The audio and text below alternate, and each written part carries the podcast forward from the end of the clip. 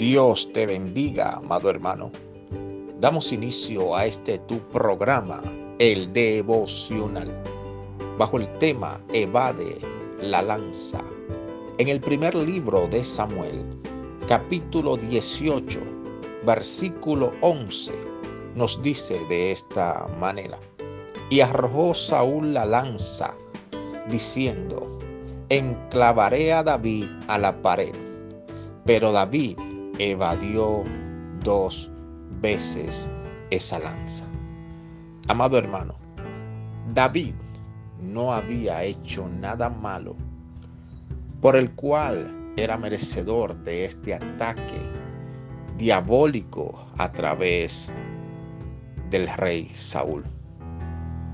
En ocasiones hay personas que van a lanzarte palabras negativas no por causa de tus malos actos, sino por causa de la victoria que Dios te ha entregado.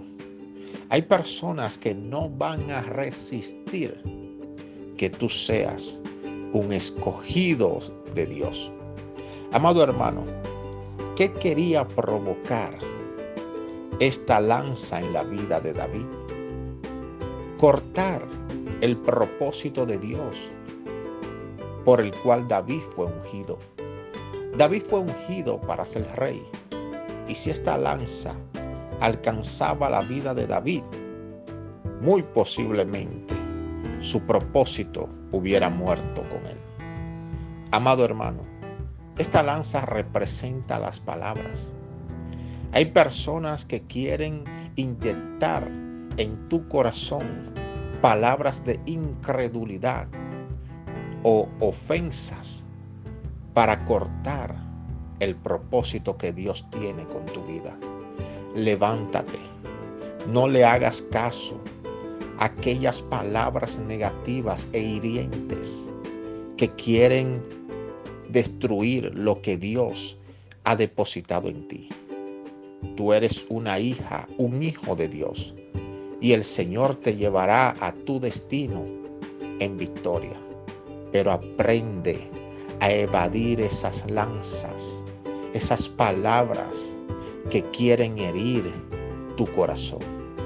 Evádelas porque Dios te ha dado una gran victoria. Permíteme orar por ti. Padre, en el nombre de Jesús, oro por cada persona que está escuchando este audio te pido que los bendigas, que guardes sus corazones y que ellos puedan evadir cualquier palabra negativa que quiera cortar tus propósitos en sus vidas. Bendícelos en el nombre de Jesús.